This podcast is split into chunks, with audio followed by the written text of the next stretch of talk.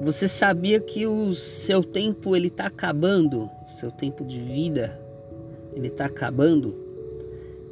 É, essa não é uma mensagem pessimista, essa não é uma mensagem é, de terror, de Dia das Bruxas, Halloween, algo desse tipo. Mas essa é uma verdade. Os cientistas eles são muito exigentes com o tempo. E os estudos dizem que no final do ano de 2016 eles adicionaram um segundo extra, um segundo a mais ao ano. Então, se você achou que o ano se arrastou um pouco mais lá em 2016, você estava certo. Agora, por que, que eles fizeram isso? Porque a rotação da Terra desacelera ao longo do tempo. Isso faz com que os anos fiquem um pouquinho mais longos.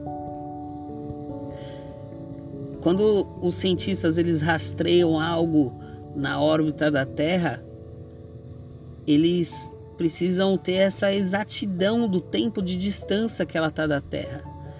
Eles calculam os milissegundos. E segundo esses cientistas, isso é para evitar que colisões aconteçam. Para a maioria de nós, um segundo ele faz pouquíssima diferença no nosso dia a dia. Mas para um atleta de corrida, um atleta de natação, para um atleta de automobilismo, um segundo faz muita diferença.